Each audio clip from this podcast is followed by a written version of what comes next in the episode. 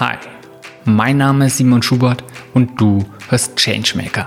Der Podcast mit andersdenkenden Idealisten, Machern sowie Weltveränderern und ihren Geschichten, wie sie etwas verändern. Lass uns erkunden, wie wir die Welt ein wenig gesünder, nachhaltiger und glücklicher gestalten können.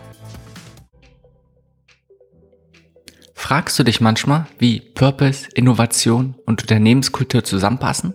Und vor allem, warum diese Themen so wichtig für den Unternehmenserfolg sind? Dann ist diese Folge für dich. Denn genau darüber spreche ich mit Florian Friedel. Wer ist Florian? Florian Friedel ist Senior Consultant bei der Strategieagentur Different. Different beschreibt so, was sie machen. Wir helfen Unternehmen, im Durcheinander des digitalen Zeitalters als Marke Haltung zu bewahren, ihr Versprechen an die Welt zu finden, es mit starken Angeboten wirklich einzulösen, um mit einer motivierten Mannschaft täglich zu leben. Dabei fokussieren sie sich vor allem auf die drei Aspekte. Purpose, Innovation und Enablement. Und genau diese Themen nehme ich mit Florian so ein bisschen auseinander. Zu Beginn des Gesprächs habe ich ihn gefragt, was seine Vision für die Welt ist und was ihn so antreibt.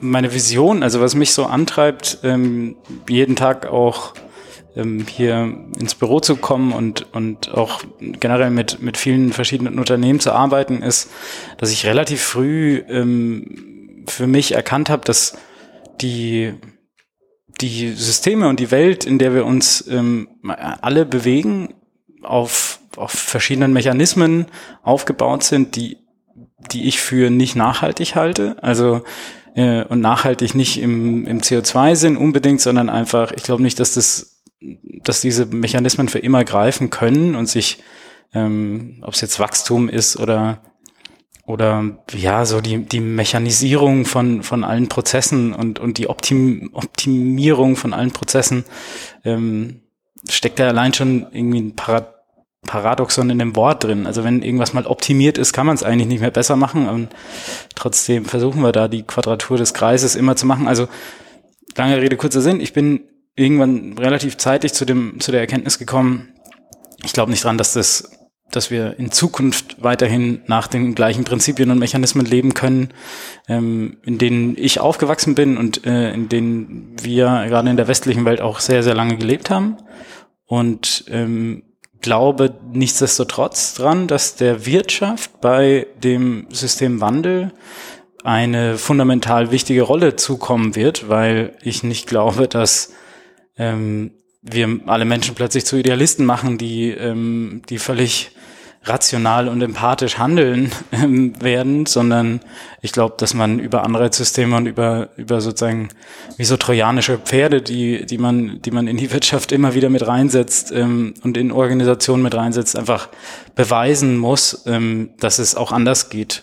Und ähm, deswegen ähm, bin ich letztendlich äh, Unternehmensberater geworden ähm, und versuche über die Geschichten, die wir erzählen, über die Geschichten, die wir umsetzen, am Ende ähm, Impulse zu geben und Veränderungen zu bewirken, die dann hoffentlich ähm, wie so ein Steinchen, das man ins Wasser schmeißt, ähm, ja, große oder zumindest so mehr Impact haben, als vielleicht so im ersten Moment ähm, der Anschein ist, wenn man so ein Steinchen in der Hand hat. Hm, lass uns mal die Sachen so ein bisschen auseinandernehmen, was du gerade gesagt hast. Einerseits von Systemen, also hauptsächlich ja einerseits Organisation, ansonsten die Gesellschaft in vielen Sachen, also wie diese Organisationen untereinander agieren.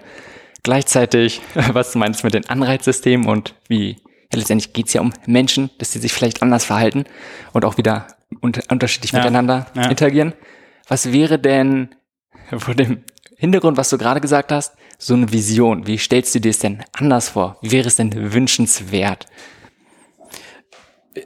Also es gibt ähm, das, das ganze System, das ganze System natürlich ist, ähm, ist sehr, sehr groß. Also wenn, wenn man, wenn ich das jetzt so ein bisschen in, in Scheiben schneiden ähm, würde, dann glaube ich, dass sehr viel noch, ähm, noch so historisch gewachsen ist aus der Zeit der Industrialisierung ähm, und gerade auch was den Aufbau der Wirtschaft und was das Design der Wirtschaft angeht, in vielen Bereichen einfach noch ähm, Denkmuster vorherrschen, die aus dieser Zeit kamen, wo man sehr viel mit linearen Prozessen gearbeitet hat oder mit sehr großer Planbarkeit auch ähm, versucht hat, Prozesse zu gestalten. Ähm, das heißt also, irgendwie war, war plötzlich die riesengroße Faszination mit Maschinen ähm, da und man hat so die Dampfmaschine und dann später andere Maschinen gehabt und ähm, hat sich, glaube ich, die angeguckt und überlegt, so, oh, wie, wie, was können wir davon denn lernen? Und hat dann äh, diese Prinzipien auch auf Organisationsdesign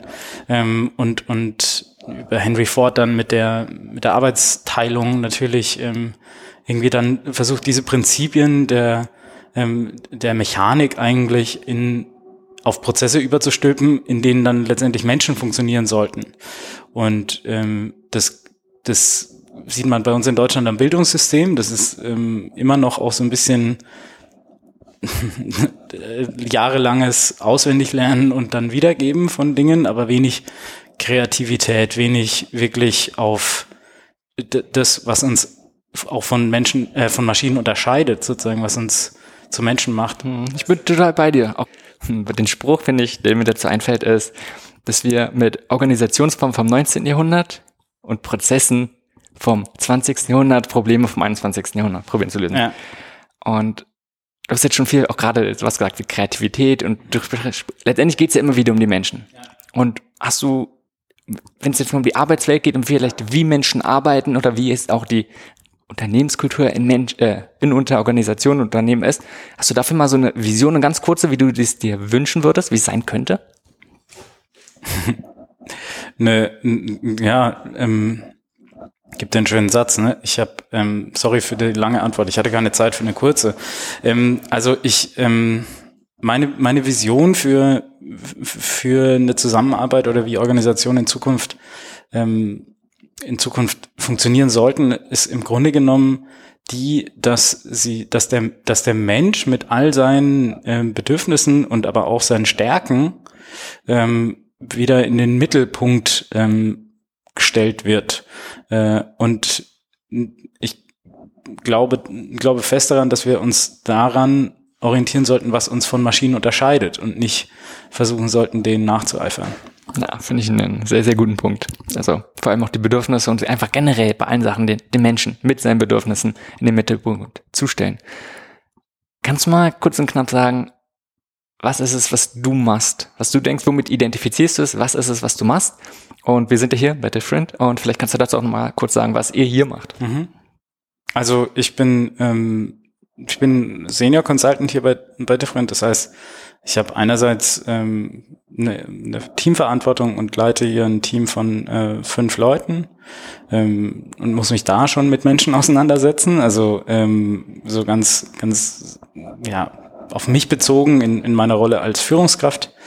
Ähm, und wir sind eine Strategieberatung, ähm, man hier sagen auch Strategieagentur. Ähm, wir, wir beraten oder wir arbeiten mit Kunden, mit unseren ähm, Partnern zusammen in den Bereichen Purpose, also so der Frage nachzugehen, warum tun die Unternehmen das, äh, das was sie tun denn wirklich und, ähm, und warum sollte sich jemand ihnen anschließen? Ähm, solche, solche solche Fragen treiben gerade sehr viele Unternehmen um. Ähm, und äh, im Grunde genommen kommt da oft so ein Versprechen raus, ja, also so ein Versprechen an die, an die Gesellschaft. Und das muss man irgendwie einlösen und daraus ergeben sich die anderen beiden Geschäftsbereiche, nämlich Innovation, also irgendwie dem Kunden gegenüber, welche Services, welche Produkte muss ich dem anbieten, um dieses Versprechen dann auch einzulösen. Und nach innen in die Organisation ähm, geht es dann viel um Kulturthemen eben. Also um, wie, wie muss denn Führung passieren bei uns, um dieses Versprechen dann auch den Mitarbeitern gegenüber einzulösen?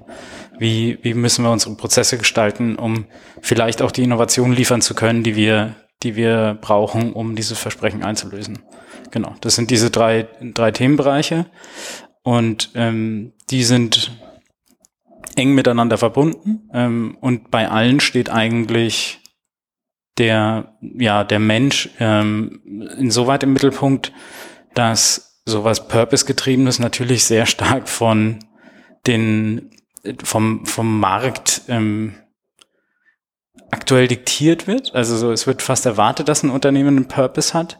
Und wenn man sich damit beschäftigt, beschäftigt man sich plötzlich nicht mehr mit finanziellen Kennzahlen oder mit, ähm, mit wirtschaftlichen oder operativen KPIs, ähm, sondern es geht eigentlich eher um sowas, um so einen sehr menschlichen Antrieb. Also warum, warum gibt's uns denn und was, was wollen wir eigentlich erreichen oder wie ist unsere Haltung zumindest zu relevanten Themen da draußen? Und ähm, ja, da geht's dann, da ist es, da, da wird's dann schnell eher auf so einer emotionalen oder, oder haltungsbezogenen Ebene äh, und nicht mehr, nicht mehr rein, ja, was ist, ist das jetzt eine wirtschaftlich gute Entscheidung oder ist es, macht es aus, aus ähm, finanziellen Aspekten Sinn? Hm. Ja. Ist es so, dass es wirklich erwartet wird? Ich kann mir vorstellen, wenn du jetzt ein neues Tech-Startup hast oder sowas, dass klar, die wollen eine schöne Vision, eine Mission, wofür es steht. Aber wird, ist, ist dein Eindruck, dass es auch wirklich von vielen anderen Unternehmen erwartet wird und es ist auch die Frage, von wem erwartet, von den Kunden oder eher von den Mitarbeitern? Was ist dein Eindruck in der Hinsicht? Das variiert mit Sicherheit ähm, von Branche zu Branche so ein bisschen. Ähm, ich habe schon den Eindruck, dass es, dass es sowohl von den Mitarbeitern als auch von den, ähm, von den Kunden ähm, heutzutage ähm, erwartet wird, dass ähm, dass, dass man zu, zumindest, man muss nicht zu allen Punkten und ähm, zu allen relevanten Themen, die gerade in der Gesellschaft äh, unterwegs sind, irgendwie eine Haltung formulieren. Aber ich glaube zum Beispiel um das Thema äh, Klimaschutz ähm, kommt heute nun mal einfach keine Firma mehr wirklich um drum herum. Also ähm, das war vor ein paar Jahren noch so ein Thema, was so für die grünen Hippies irgendwie gegolten haben mag, aber eine Firma wie ähm, wie Siemens oder so hätte sich damit wohl nicht beschäftigen müssen. Und ähm, und jetzt ähm, kreidet, also jetzt stehen die plötzlich in der Kritik, weil Greenpeace äh, ihnen da irgendwas vorwirft und und das wird eine riesen Pressegeschichte draus gemacht. Also ich glaube, diese diese diese Relevanz, die gesellschaftliche und und Nachhaltigkeitsthemen zum Beispiel besitzen, ähm, die treibt äh, schon Firmen auch vor sich her und gleichzeitig ist sowas wie ein Purpose zu haben, auch gibt's große Studien dazu, ähm, ein wahnsinnig großes Argument auf dem Arbeit, äh, Arbeitnehmermarkt. Also Lass uns da gleich mal ein bisschen drauf eingehen, weil ich finde es auch mega interessantes Thema Purpose.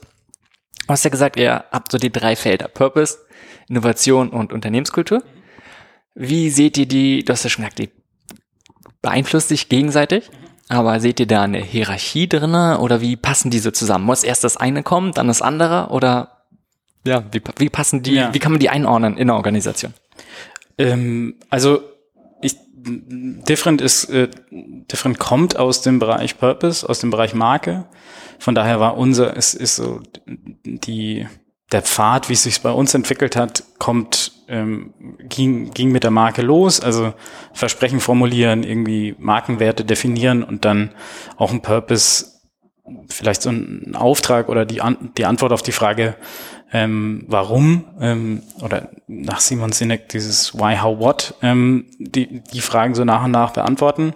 Ähm, das heißt, wir, für Different ging es mit der Marke los ich, und dann peu à peu ähm, kam Innovation dazu. Also wie lösen wir dieses Versprechen eigentlich ein? Und eben Enablement im Sinne von, wie müssen wir jetzt unsere Organisation eigentlich aufbauen?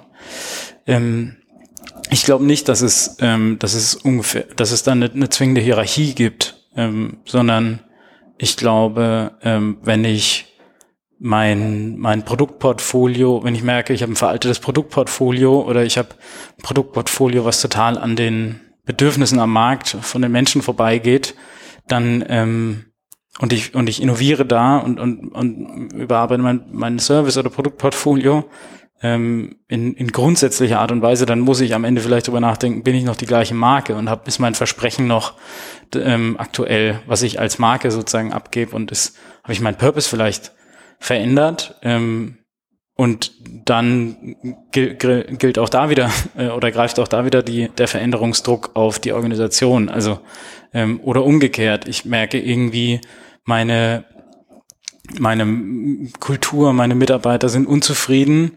Äh, ich muss da, ich muss da irgendwie was verändern ähm, und würde dann da ein Enablement-Projekt anstoßen, ähm, in dem Führungskultur ein Thema ist, was dann letztendlich wieder auch ein Markenthema wird, ähm, weil man damit als Arbeitgebermarke und als Marke generell draußen am Markt irgendwo bekannt werden möchte oder, oder zumindest wahrgenommen werden möchte.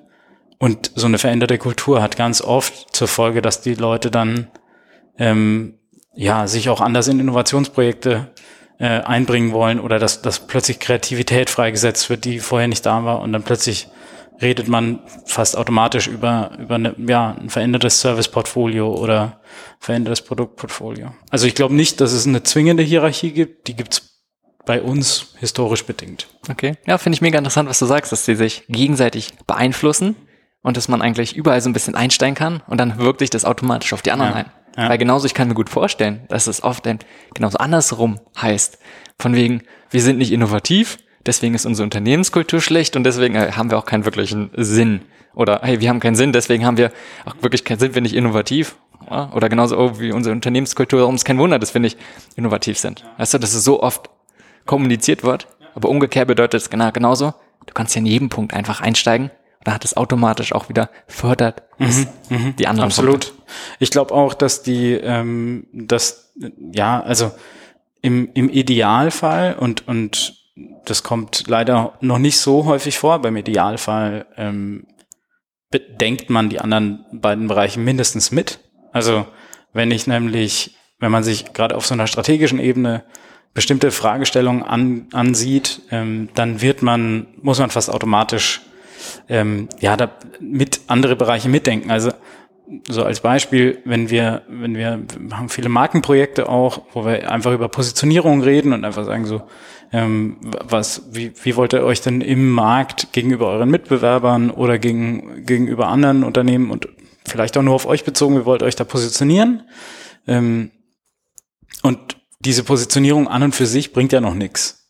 Also das ist ein nettes Stück Papier oder ein geduldiges PowerPoint oder so, ähm, sondern man muss da natürlich drüber nachdenken, was bedeutet das denn jetzt konkret? Und ähm, dann ist die, der erste Schritt mit Sicherheit Kommunikationsmaßnahmen ableiten, die dieser Positionierung entsprechen.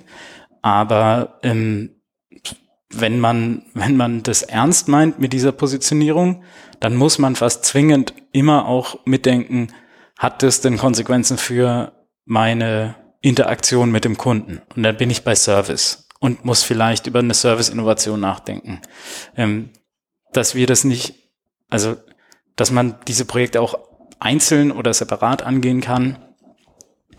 Ja, das, das geht. Man kann auch einfach eine Positionierung entwickeln und daraufhin Kommunikationsmaßnahmen ableiten und die sind dann mehr oder weniger effektiv. Ich glaube nur aber, wenn man es wirklich ernst meint, ähm, dann muss man so ein Versprechen, äh, Versprechen, das eine Marke einfach nur mal ist, auf verschiedenen Ebenen ab einlösen und, und auf verschiedenen Eben, Ebenen auch abgeben können. Hm. Ich finde es sehr interessant. Purpose hört, kann ich mir vorstellen, dass es vielen Unternehmen oft genauso geht. Du hast es auch so ein bisschen formuliert. Hey, wir wollen uns von anderen irgendwie abheben. Mhm. Also als im Prinzip, ja, äh, wie können, wie haben wir damit einen Alleinstellungsmerkmal? Aber gerade, was ich denke oder woran ich sehr glaube, ist, Unternehmen und generell Organisationen sind dafür da, dass sie das Leben ihrer Kunden und von anderen Menschen und der Gesellschaft generell besser machen sollen. Das ist, also sollte eigentlich zumindest der Zweck sein. Und wenn dann, wenn man dann probiert, einen Purpose zu suchen, der einfach nur dafür da ist, um ein Alleinstellungsmerkmal ja, da zu haben, ja trifft es dann so ein bisschen das, worum es eigentlich beim Purpose geht, um die Idee davon? Mhm. Ich, ähm, wir unterscheiden hier zwischen Positionierung und Purpose. Also eine Positionierung ist eine sehr, ähm, sehr klar als Marketing ähm, Möglichkeit oder Tool ähm, ja, definierte ähm, sozusagen Positionierung am Markt. Und da geht es tatsächlich viel über, um, um Differenzierbarkeit. Ähm, wie unterscheide ich mich denn als Unternehmen? Wie möchte ich mich auch unterscheiden? Welche, welche Kernversprechen gebe ich an, an Kunden ab, die, die andere so nicht einfach abgeben können ähm, oder abgeben wollen? Ähm, ich glaube, bei Positionierungsthemen geht es tatsächlich sehr viel um, um, um so eine externe Perspektive und auch darum, was passiert da draußen eigentlich gerade, was sind so die Bedürfnisse am Markt. Ähm, Purpose würde ich davon unterscheiden, äh, in, weil, weil beim Purpose geht, ist es ein sehr intro, ähm, also nach innen gerichteter ähm, ja, Vorgang oder Prozess, den Purpose zu finden, weil es da ähm, unser unser Geschäftsführer nimmt immer so ein nimmt immer so ein Bild, ähm, wo er sagt, so, man, wenn man unten am Berg steht, dann ist die ist die Vision der der Spitze, also der der Gipfel, da möchte man hin. Die Mission ist irgendwie ähm, die die Art und Weise, wie man da hinkommt, also den Weg, den man geht. Und der Purpose ist der Grund, warum man losläuft. So ähm, und warum man auf den Berg hoch will, ähm, ist am Ende was sehr persönlich ist, also was sehr ähm, ja individuelles auch für die für jede Organisation. Das muss kann, heißt aber nicht, dass es nicht noch eine andere Organisation oder eine andere Firma gibt, die für sich den gleichen Grund bean, beansprucht. Das ist auch das, was mich tatsächlich an der aktuellen Purpose-Debatte ähm, ziemlich ja nicht stört, aber ähm, Purpose wird gerade oft missverstanden als Marketinginstrument. Ähm, und ich glaube, ein guter Purpose dient und, und kann dem, kann dem Marketing dann durchaus eine Hilfestellung sein. Und wenn man einen guten Purpose hat, dann sollte man den auch kommunizieren können. Ähm, aber es ist nicht so, dass es, dass man einen Purpose finden oder, oder definieren sollte mit dem Hintergedanken, ähm, dadurch werde ich dann, dadurch werde ich dann irgendwie attraktiver für meine Kunden oder da, dadurch differenziere ich mich extrem von der Konkurrenz, sondern so ein Purpose ist was sehr, ja, aus meiner Sicht was sehr nach innen gerichtet ist. Mhm. Es ist interessant, weil es ja auch eigentlich eher, ich sag mal auch, das relativ, relativ Neues, dass alle möglichen Unternehmen jetzt sagen, hey, sie brauchen einen Purpose und immer möglichst eine Mission, die sie nach außen bringen können was typischerweise eher von weniger Organisationen war oder eher auch von NGOs oder sowas, die hatten es ja oft. Die hatten einen Grund, die wollten, die haben für etwas gekämpft oder gegen etwas. Und gerade wie es schon sagt, wenn man etwas, wenn man einen findet und wenn es dann hauptsächlich darum geht, den nach außen zu kommunizieren, sollte ein Purpose sich nicht eigentlich maßgeblich in den Handlungen widerspiegeln mhm. und nicht maßgeblich einfach nur kommuniziert werden und dann macht man trotzdem halt sein typisches Business und sein ja. Surface. Weißt du, was ich meine? Ja, also ähm, das ist das ist ein, total guter Punkt, ähm, den, den sprechen wir auch immer wieder an. Also ähm, Purpose ist kein reines Kommunikationstool, sondern äh, ein Kollege von mir hat äh, bei so einer internen Konferenz von uns beim Hansa Marie Festival, ähm, das machen wir jedes Jahr ähm, hier in Berlin, ähm, einen tollen Vortrag gehalten, da ging es um Corporate Courage, ähm, weil er eigentlich gesagt hat, durch, gerade auch durch diese ganze Purpose-Welle ist Purpose, ist dieses, lass das Thema mal beerdigen. Das macht jetzt gerade jeder und, und keiner macht's richtig, sondern eigentlich, was die Unternehmen brauchen, ist Mut, ähm, die Dinge dann auch anzugehen. Also was, was ja hinter dieser Purpose-Diskussion oder dem Purpose-Gedanken ursprünglich mal steckt, ist eine uralte Idee. Also dass ein Unternehmen auch gesellschaftliche Verantwortung übernehmen soll. Und egal in welchem Bereich. Also ob die jetzt, ich glaube nicht daran, dass ein Unternehmen dazu da ist, die Welt zu retten. So. Ich glaube aber, sie kaputt zu machen, sollte jetzt auch nicht unbedingt zum, ähm, zum, zum Kernbestandteil von der Unternehmung gehören. Sondern das war früher ähm, und ist für viele Mittelständler in Deutschland tatsächlich auch noch gang und gäbe, dass man eine Art soziale oder gesellschaftliche Verantwortung übernimmt, dass man nämlich seinen Mitarbeitern gegenüber irgendwie faire Löhne zahlt und so. Und dieses Bild vom ehrbaren Kaufmann greift bei uns im Mittelstand in Deutschland noch viel stärker, als es, als es, als man das so, so oft so auf dem Schirm hat. Ähm, und ich glaube, es gibt viele Mittelständler, die, die einen Purpose haben. Die haben den halt nicht formuliert oder artikuliert, aber die haben für sich ähm, die tun ihrer Region was Gutes, die haben, äh, sind, sind auf lokaler oder regionaler Ebene sehr aktiv, was, was ist, also was soziales oder gesellschaftliches Engagement angeht.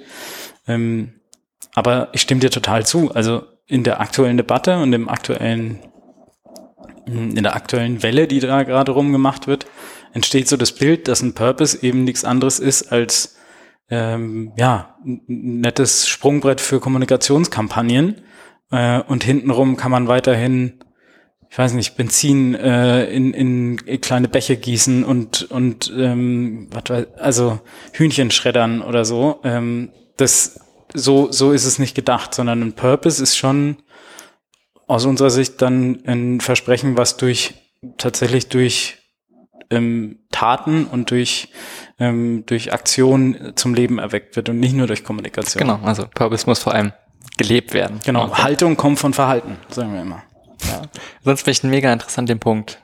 Und auch gerade diese, diese Frage, nicht jedes Unternehmen muss die Welt besser machen, ja. einfach, sondern was, ja, und nicht jedes Unternehmen ist auch, ich sag mal, eignet sich dafür. Ne? Wenn du ein kleiner hast, wenn ich mir vorstelle, zum Beispiel einen Bäcker, und das, da können wir nachher noch mal ein bisschen drüber reden, auch gerade in Bezug auf Unternehmenskultur, würde mich auch interessieren, mhm. wenn du mal solche Unternehmen hast.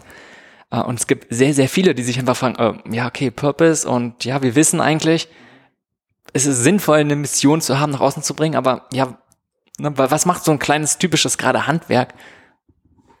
Es ist nicht dafür da, muss es auch nicht machen. Was, was würdest du solchen Unternehmen raten?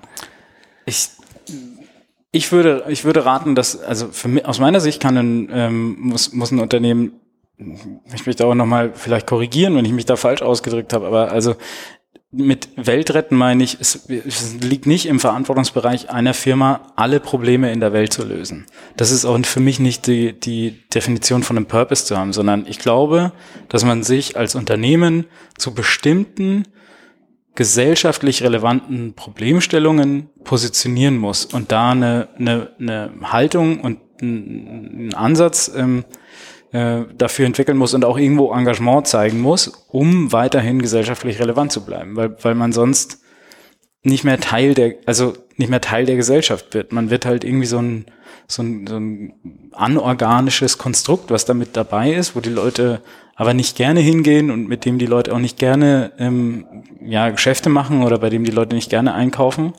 Und ähm, ich, ich glaube, dass die, ähm, dass, dass zum Beispiel ein Bäcker ähm, irgendwo auf dem Land in einem kleinen Dorf, wo es sonst keine Einkaufsmöglichkeiten gibt, ähm, der erfüllt schon allein durch seine Präsenz einen gewissen Purpose. Also ähm, diese, diesen, die, diese Unternehmen, die, die kaufen wahrscheinlich allein schon, weil sie sich ähm, weil sie gut den, den, den Landwirt kennen, von dem das Getreide kommt ähm, oder das Mehl kommt oder so. Who knows? Aber die sind, die sind oft in diesen kleinen Einheiten, ist es oft so organisch gewachsen, dass man allein durch die Existenz seiner Unternehmung irgendwie in eine soziale Verantwortung mit übernimmt, ähm, nämlich um ja, Ortschaften ähm, äh, ja, lebenswert zu halten. Ich glaube nicht, dass, dass man solchen Unternehmen helfen würde, indem man ihnen jetzt versucht, einen Prozess aufzusetzen, wo sie ihren, ihren ganz persönlichen Purpose nochmal destillieren und dann, was sollen sie dann damit machen? Ähm, das interessiert dort im Zweifelsfall vielleicht auch ähm, nicht ihre Kundschaft und dann, dann haben sie den Purpose, aber ähm, dann müsste man dann mal gucken, wie man damit umgeht. Ähm, ich glaube eher, dass die, dass die so die sind, die sind, die gerade die kleinen Unternehmen sind von, von, von einer größeren Idee ohnehin getrieben oft. Hm, ich glaube, ich finde es einen mega wichtigen Punkt, was du gesagt hast, dass viele ja schon von der Art der Tätigkeit haben sie ihren Purpose. Und ich denke, nicht jedes Unternehmen muss gesagt, die Welt irgendwie besser machen. Auch gerade muss nicht immer was in Bezug auf Nachhaltigkeit sein. Alleine wenn es nur darum geht, das Leben der Kunden irgendwie bisschen besser zu machen. Und wenn es darum geht, hey, frische, leckere Backwaren zu haben, ist doch auch eine super Sache. Ich finde, Zappos da ein super Beispiel, wo es denen hauptsächlich darum geht, ja, also als Motto haben die auch Delivering Happiness. Einfach, oh, ob sie jetzt zufällig Schuhe verkaufen oder nicht, sondern es wirklich das einfach im Vordergrund steht und das transportieren, trans zu transportieren. Und wenn man sich einfach diesem bewusst wird, glaube ich, kann ich mir vorstellen, dass da jedes Unternehmen auch enorm von profitieren kann, mit diesem, mit einfach mit dieser Haltung mhm. ranzugehen.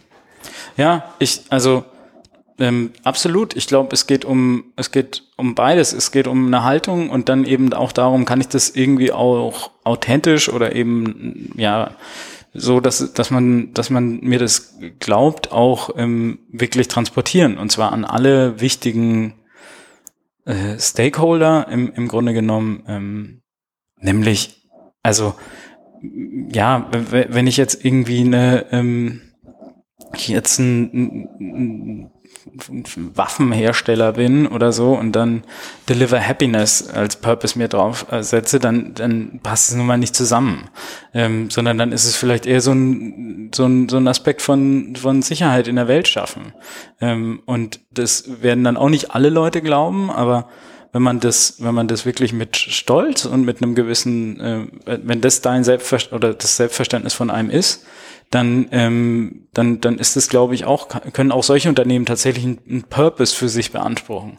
Ob man das denen dann aus einer, ähm, ja, also als, und als Konsument immer abkauft oder nicht. Ich glaube, darum geht's in dem Fall dann auch nicht. Aber man macht sich, ähm, ich glaube, man, man, man macht sich was vor, wenn man glaubt, Unternehmen müssen immer ein, also ein, wenn ein Unternehmen einen Purpose findet oder einen Purpose hat, dann ist es immer ein Thema rund um äh, soziale Nachhaltigkeit, ökologische Nachhaltigkeit oder so, sondern ich glaube auch, dass, dass eben wir sorgen für Sicherheit in der Welt ein, ein durchaus attraktiver Purpose für bestimmte Leute ist und den können auch, ich weiß nicht, Rüstungsunternehmen für sich beanspruchen. Hm, das finde ich grundsätzlich erstmal eine super, also eine spannende Idee, das zu sagen.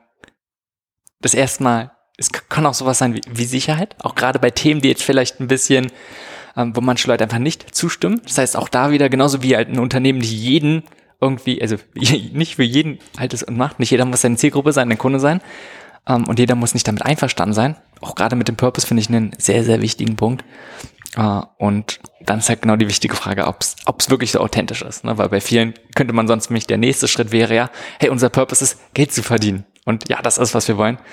Wo ich da wieder sagen würde, ah, äh, ist das wirklich? Kann ein Unternehmen als Purpose Geld verdienen haben?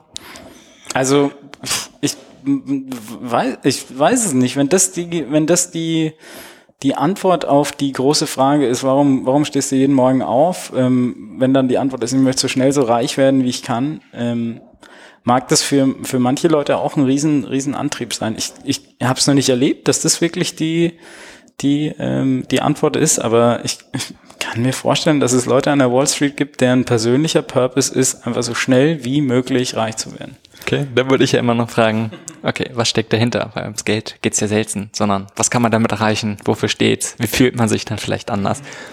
Solche Punkte. Lass uns mal ein bisschen umschwenken, auch vielleicht langsam mehr Richtung Unternehmenskultur gehen. Und du hast ja schon gesagt, dass die, dass es immer wichtiger wird, dass ein Unternehmen einen Purpose hat, einen Purpose kommunizieren kann, auch vielleicht gerade in Bezug auf die eigenen Mitarbeiter auch. Und das ist, denke ich, ein guter Übergang für Unternehmenskultur.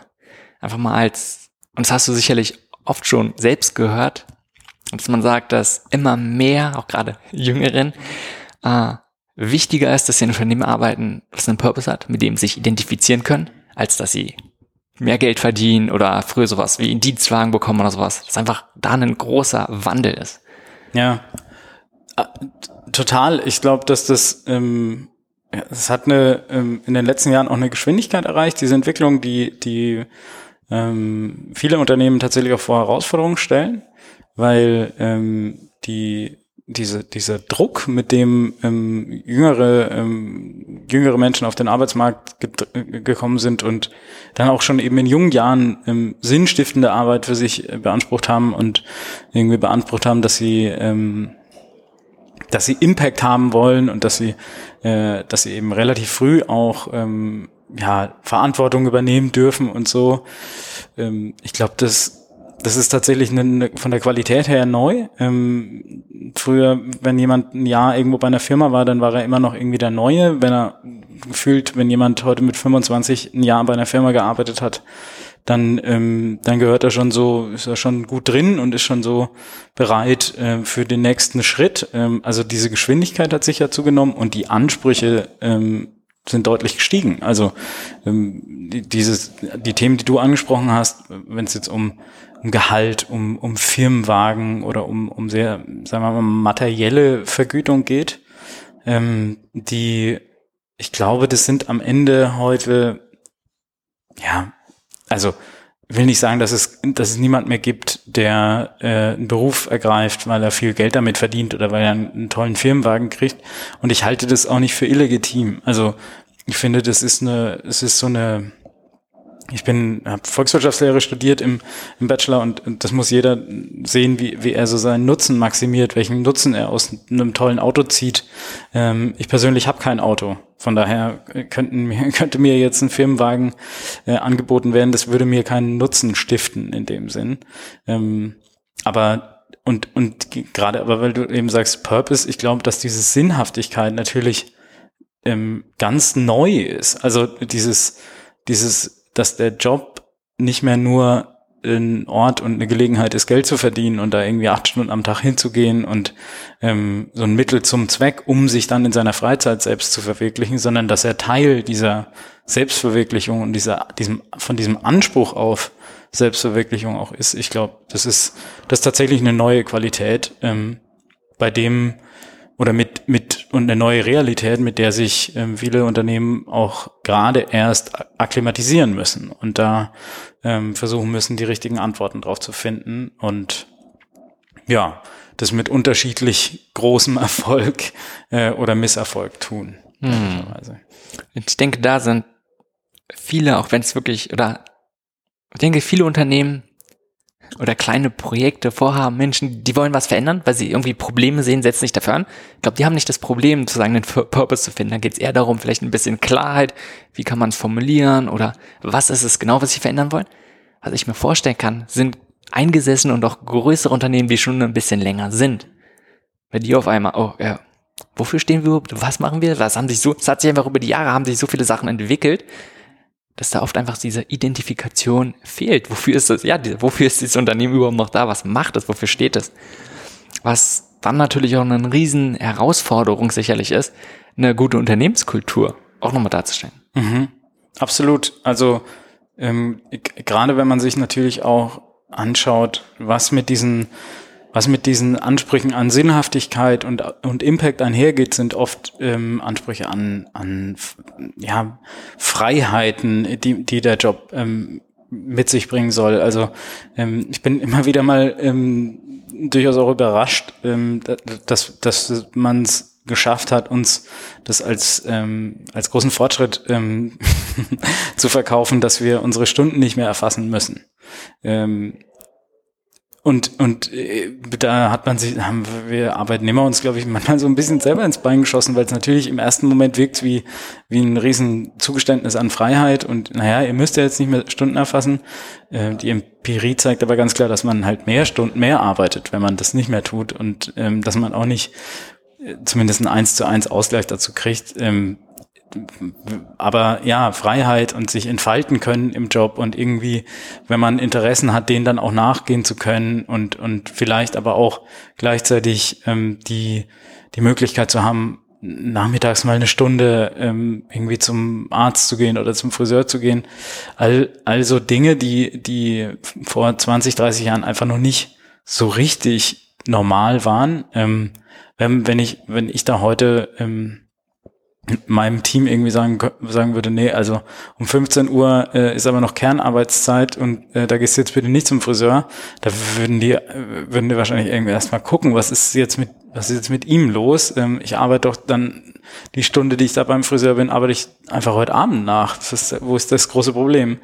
Ähm, also da, da haben sich die Ansprüche einfach extrem verändert. Ähm, ich glaube, dass es das in verschiedenen Bereichen, in denen wir arbeiten, immer wieder jetzt ähm, hört man den Begriff Liquid Expectations. Ich glaube, dass so Unternehmen wie wie Google ähm, und und ja äh, Facebook bisweilen oder eben so so digitale Tech-Konzerne, auch Apple vielleicht bis zum gewissen Punkt, ähm, auch was die was die Arbeitskultur und gerade Google war ja da jahrelang so galt als der Traumarbeitgeber und ähm, mit, mit allen Barista-Bars, die auf jedem Stockwerk äh, da sind und irgendwie Hangout-Spaces und ähm, ja, dann gab's Playstations und es gab irgendwie ein Gym im, im Haus mit dabei und plötzlich hatte, war das so das die Erwartungshaltung, die, die junge Arbeitnehmer, die auf den Arbeitsmarkt gekommen sind, plötzlich mit sich gebracht haben. Also ähm, wenn man denen dann gesagt hat, du verdienst ja aber 2000 Euro im Jahr mehr, ähm, dann haben die gesagt, ja, aber da kann ich irgendwie,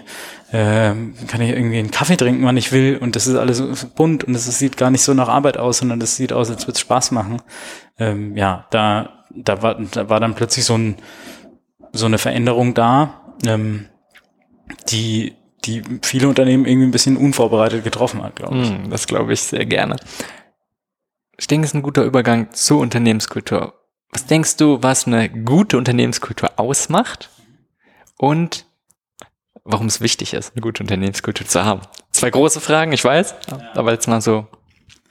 Ähm, ich ich glaube, die erste, also die zweite Frage ist deutlich äh, leichter zu beantworten als die erste. Eine ähm, ne, ne gute Unternehmenskultur ähm, oder ne, es ist wichtig, eine gute Unternehmenskultur zu haben, weil, ähm, weil das, da gibt es sehr umfangreiche Forschungen dazu, ähm, dass das, das emotionale Wohlfühl ähm, ja, oder Wohlgefühl beim Arbeiten ähm, sich direkt auf Dinge wie Produktivität, auf Krankheits- und Abwesenheitszeiten, auf ähm, ja, stressbedingte Fehler und Unfälle und so weiter ähm, auswirkt. Das, äh, ich habe letztens einen Artikel gelesen, da stand drin, dass den der amerikanischen Wirtschaft im Jahr 550 Millionen Arbeitstage durch die Lappen gehen, weil ähm, die auf Stress äh, am Arbeitsplatz zurückzuführen sind. Also ähm, die diese, diese, diese Themen, also eine ordentliche Unternehmenskultur zu haben, schlägt einerseits ähm, sich direkt in der, ähm, in der, in der Profitabilität und im, äh, im Geschäft wieder. Ähm, zum anderen ähm, zum anderen, Peter Drucker hat immer gesagt, so Culture eats Strategy for Breakfast. So, also ich glaube, dass ähm, gerade wenn wir auch über, über auf die heutige Zeit gucken und auf die Entwicklungsgeschwindigkeit, ähm, mit der viele Unternehmen konfrontiert sind, dann ähm, muss man einfach auch sagen, so eine ordentliche Unternehmenskultur, die die, ähm, ja, da komme ich dann eben in den Bereich zur ersten Frage, aber eine, eine gute Unternehmenskultur, die auch ähm, ist dann, zeigt sich auch deutlich resilienter gegenüber externen Veränderungen und einfach offener auch dafür. Ähm, und ist keine Garantie, aber ist durchaus ein Faktor, der Unternehmen dabei hilft, ähm, sich der, der Veränderung da draußen ähm, deutlich schneller und, und, und irgendwie passender anzupassen ähm, tatsächlich. Ähm, und ich glaube, also kurzum, ähm, Unternehmenskultur hat ähm, aus wahnsinnig vielen Gesichtspunkten und, und äh, unterschiedlichen Gründen äh, eine ganz hohe ähm, Bedeutung für den Geschäftserfolg jetzt und für den Geschäftserfolg in der Zukunft. Ähm, ich glaube aber dadurch, dass es so ein, ein etwas schwammiges und äh, nicht ganz, also ein sehr komplexes Thema ist und nicht ganz ähm, einfach zu steuerndes Thema, ähm, wird die wird, werden so Kulturthemen ganz oft eben dann auf die Artefakte der Kultur runtergebrochen. Und damit meine ich ähm, man guckt sich dann irgendwie Best Practices an und dann schaut sich halt der ähm, Mittelbauer, Maschi äh, der, der mittelständische Maschinenbauer aus, ähm, keine Ahnung, äh, Eisenach, ähm, schaut sich an, äh, was Google da macht und dann ähm, hat man plötzlich auch Sitzsäcke und einen Kickertisch oder so äh, und eine Kaffeebar im, im Unternehmen und ähm, denkt, damit ist es dann getan. Ähm, und äh, wundert sich dann, wenn wenn wenn es so leicht dann doch nicht ist. Also wenn die Unterne wenn wenn dann keiner Kicker spielt äh, im, im Zweifelsfall ähm, und die Leute vielleicht trotzdem nicht nicht zufriedener sind oder sich am Ende noch ärgern darüber, dass dass man Geld für sowas hat, aber nicht für die wirklich wichtigen Dinge. Ähm, und das ist vielleicht auch so die Überleitung zu, ähm, zu was macht eine gute Kultur aus. Ich glaube nicht, dass es die eine gute Kultur gibt. Ähm, das wird nämlich meiner Meinung nach auch leider oft missverstanden, ähm, dass man, dass man immer so den, den, den Anschein hat, es gibt da draußen so ähm, die Spotifys und die Googles dieser Welt und die Netflix ähm, die die bekannt sind und die in die jedem ähm, Organisationspsychologie Journal irgendwie als Best Practice Beispiele ähm, aufgeführt werden. Ähm, und dann orientieren sich da alle dran und versuchen das irgendwie zu kopieren. Aber ähm, ich glaube, das Hauptmerkmal einer guten Unternehmenskultur ist, dass sie jeweils authentisch ist und äh, zu dem Unternehmen und zu der Organisation passt, ähm, die sie entwickeln möchte. Also es ist ein bisschen so wie ähm, wie, wie bei der Marke, wenn ich, ich kann nur Dinge versprechen, die ich auch wirklich einlösen kann und die mir meine Mitarbeiter vielleicht dann auch abkaufen. Ähm, und, und abkaufen im Sinne von, ne, also die, die, die ich einlösen kann ihnen gegenüber und wo, wo dann nicht jeder sagt, na, was, was soll das denn jetzt? Also wir haben doch ganz andere Probleme und ähm, wir wollen, ähm, so, so arbeiten wir doch überhaupt nicht zusammen, weil am Ende wäre sonst so eine Kultur wirklich, also greift einfach zu kurz, wenn man, wenn man Kultur rein auf, auf bestimmte Gegenstände oder bestimmte materielle Veränderungen runterbrechen würde. Hm. Ich finde die Analogie zur Marke extrem gut, weil da ist ja genauso. Es geht doch eine Marke von einem Unternehmen. Ist ja auch nicht, dass man sagt, oh, man hat das Logo, man macht eine Corporate Branding und so und dann, dann hat man die Marke und das, damit ist es dann. Dann hast du halt auch nur deine Artefakte und dann hat man so ein bisschen das, Fehl, das Ziel verfehlt. Und genau das Gleiche ist, denke ich, auch bei der Unternehmenskultur, das einfach von anderen Sachen abhängig ist. Und ich finde auch gut, dieses Beispiel zu sagen, wenn dann auf wenn ein Unternehmen oder eine Organisation damit rein investiert in solche Sachen, was bei anderen ja offensichtlich gut funktioniert, und dann sagen auf einmal die Mitarbeiter, oh, dafür hat man Geld und dann funktioniert's nicht. Erstmal schwierige Situation, ne, für die Organisation, Unternehmen. Weil was macht das? Was macht ein kleines Unternehmen? Das guckt sich jetzt an und sagt, hey, bei denen funktioniert und wir wollen auch was. Wir wollen unsere Unternehmenskultur auch verbessern. Und ja, also ich, ähm, ich bin, auch überhaupt kein äh, Gegner von Kickertischen oder Sitzsäcken, um Gottes Willen. Ähm, ich glaube ähm, nur, dass so eine Kultur einfach verschiedene Ebenen hat. Äh, und wenn man sich nur auf die materielle Ebene der, der Kultur beschränkt, ähm, dann wird man sehr wahrscheinlich am, am Ziel vorbei schlittern, sondern ähm, es ist tatsächlich eine Analogie zur, zur Marke da, wo, wo ich immer glaube, ähm, man kann schon ich habe am liebsten die Analogie zur christlichen Kirche. Also es, die christliche Kirche ist für mich auf einem, auf einem abstrakten Level ähm, ein, ein Paradebeispiel dafür, wie sich eine Kultur ähm, global äh, so inszenieren kann, dass es immer die Kult, dass der Kern immer der gleiche bleibt und, und so die Grundüberzeugung immer die gleichen bleiben. Ähm, und uns auch bestimmte Artefakte oder eben Rituale gibt, nach denen die, die überall sich wiederfinden und dass, äh, dass trotzdem aber so, so Freiheitsgrade mit eingebaut sind und die trotzdem auch so in einer gewissen Weise so eine gewisse Offenheit darstellt, dass sich dass sich es eben in die Lebensrealität der Menschen vor Ort ähm, mit, mit einbringen kann. Ähm, damit will ich sagen, so Nächstenliebe und Empathie hat die, hat Jesus Christus, wenn, ob es ihn gab oder nicht, aber hat Jesus Christus nicht erfunden. So. Sondern da gab es auch andere vor und es gab andere nach ihm, die das durchaus für sich behaupten würden. Aber er hat über so die zehn Gebote, die er erlassen hat und dann so ein paar Geschichten, die er erzählt hat und die er immer wieder äh, vor sich hergetragen und durch seine, seine Handlungen, die er, die er vollzogen hat, ähm, Beispiele gegeben, was diese, was diese großen Worte, die ja auch nichtssagend sein können, was die eigentlich konkret bedeuten. Und also was man, was man tun soll oder nicht tun soll, um diesen, ähm, diesen Werten zu entsprechen, sind so, die, sind so Leitplanken. Aber da drin kann man sich ja, kann man sich wunderbar entfalten.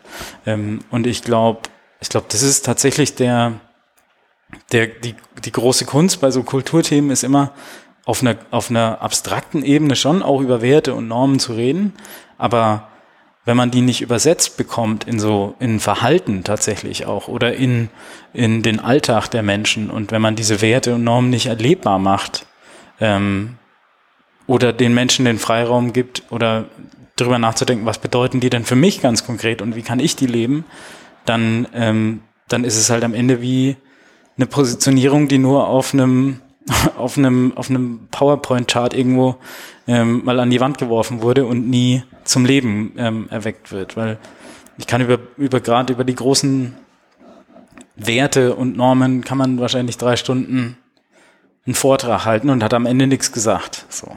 Hm. Und das ist ja auch was getan wird, ne? Man hat irgendwie, man identifiziert irgendwelche Werte und denkt, damit ist es dann getan. Weiß nicht. Und ich finde auch dieses Beispiel mit, mit der Kirche sowieso gut, weil das zeigt ja wirklich wie und auch zeigt gleichzeitig die Bedeutung oder im Prinzip die enorme Kraft, wie es hat.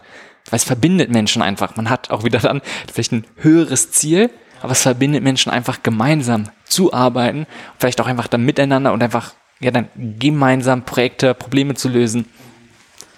Ja, und man hat man hat trotzdem irgendwie so äh, so so so wie so Artefakte, also es gibt, gibt in jeder christlichen Kirche ähm, ein Kreuz. Es gibt äh, in jeder christlichen Kirche irgendwie einen Taufstein. Ähm, diese, diese Dinge äh, finden sich wieder und eine Taufe ähm, funktioniert nicht hundertprozentig gleich, aber so das Prinzip ähm, hat man einfach, find, wird man überall auf der Welt, wo, wo sich Christen sozusagen zusammentun, immer wieder finden. Und nichtsdestotrotz fühlt sich mit Sicherheit eine mexikanische Hochzeit auch wenn sie christlich ist, anders an als eine in den Südstaaten in Amerika und nochmal anders als in Schweden.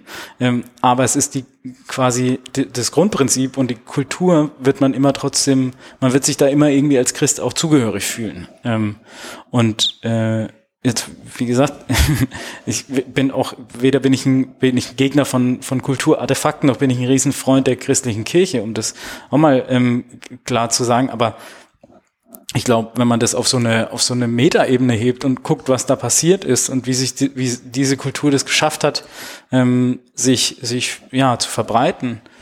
Wenn ich mir allein unsere ähm, Tradition mit den Christbäumen anschaue und dann gucke, dass das halt einfach eine nordische Tradition war, wo die Kirche gesagt hat, ach komm, da machen wir mal, da lassen wir mal fünf gerade sein und dann dürfen die das halt weitermachen, dann sagt man halt, Christus ist da geboren. So, so, so sei es denn. Äh, also diese Offenheit auch zu besitzen und gleichzeitig aber dafür zu sorgen, dass es sich trotzdem, ähm, ja, dass es sich trotzdem weltweit irgendwie ähnlich anfühlt. Ähm, das ist, äh, das ist schon faszinierend. Das, ja, aber definitiv. Und daran sieht man auch, dass eine Kultur immer flexibel sein muss, um sie, damit sie einfach auch bestehen kann, weiterentwickeln. Muss sie sich weiterentwickeln, weil es kommen anderes, einfach andere Themen und es kommen auch einfach mal von außen komplett andere Reize rein. Irgendwie vielleicht andere Sachen. Und wenn man dann probiert, immer dagegen zu steuern, kann ich mir vorstellen, dass die Gefahr besteht, dass es dann eher die Kultur schwächt, wenn man probiert, dagegen anzusteuern. Ja. Ein Beispiel, wenn du bei Weihnachten zum Beispiel gesagt hast, wenn wir jetzt bei so auch christlich Bräuchen bleiben, ist mich auch äh, ein Punkt mit Coca-Cola, die ja auch enorm inzwischen jetzt nicht mehr so, aber auch dafür gesorgt haben, dass der Weihnachtsmann zum Beispiel rot ist. Ne? Und dann gab es immer die großen Coca-Cola-Tracker zu Weihnachten und all solche Sachen, äh, was ja eigentlich absolut nichts damit zu tun hat. Und trotzdem hat's sehr geprägt und ich sollte mal sagen, dem Weihnachtsfest und damit auch so ein bisschen dem Christentum nicht so geschadet. Mhm. Mhm. Ja. Genau. Und, und jetzt übertragen auf die Unternehmenskultur ist es, glaube ich, einfach, ähm, war das für mich so ein Riesen-Learning, dass man eben sagt, man ähm, man, man, es ist durchaus legitim, ähm, wie so eine Art Glaubensbekenntnis aufzusetzen, wie so eine Art zehn Gebote aufzusetzen und einfach auch Leitplanken zu ziehen und, und auch mal zu, zu formulieren und zu definieren, was sozial erwünscht ist und was vielleicht auch sozial bestrafbares strafbares in Anführungszeichen, aber was, was also ähm, Verhalten ist, was man gerne sieht oder nicht gerne sieht und das an so über so Anekdoten oder so immer wieder auch zu, zu darzustellen und irgendwie zu feiern, wenn man Erfolge hat oder auch Kleinigkeiten zu feiern.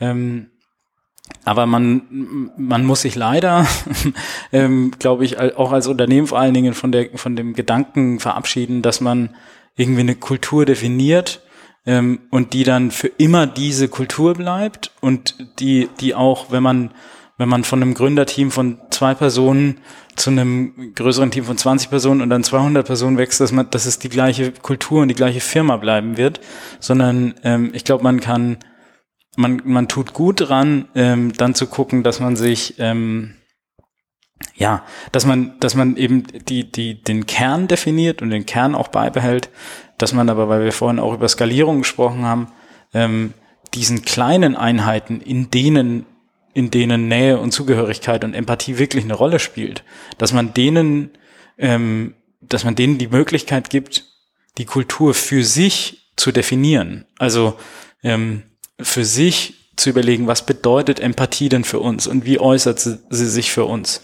Ähm, wir wissen aus, also man weiß aus Forschung und, und auch merke ich jedes Mal, dass zum Beispiel Führungskräfte extrem wichtig sind für, für Kultur, für ein Empfinden, für, für Wohlfühlatmosphäre am, am Arbeitsplatz. Ähm, das heißt, ein, ein großer Teil von Kulturskalierung ist auch Führungskulturdefinition. Also was, wie, nach welchen Prinzipien soll denn Führung bei uns in der, in, im Unternehmen entstehen? Ähm, und auch da ist es, ist es fast genauso wichtig, dass man halt sagt, wir, wir geben bestimmte Leitplanken vor, aber innerhalb dieser Leitplanken darf jede Führungs, ähm, dann doch noch selber entscheiden, was, was diese Leitplanken oder diese Werte, diese Nordsterne, die man aufstellt, für ihn bedeuten, weil er nur dann in der Lage ist, wirklich auch authentisch zu sein.